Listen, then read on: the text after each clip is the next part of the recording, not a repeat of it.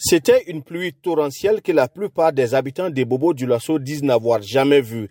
Des précipitations d'au moins 15 heures d'horloge de 18 heures le soir à 10 heures le matin. Plusieurs marigots débordés, des quartiers entiers inondés, des cultures dévastées ont été les premiers constats. Au plan humain, on dénombre au moins une dizaine de morts dont 6 emportés par les eaux, d'autres par l'écroulement des maisons.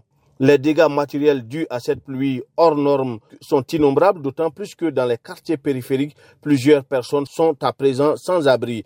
Il est aussi à noter que la ville a été plongée dans le noir pendant des heures avant que l'électricité ne soit rétablie. Pour finir, je précise que jusqu'à présent, certaines zones autour de Bobo du Lasso sont inaccessibles. Ali Douedraogo, Bobo du pour VOA Afrique.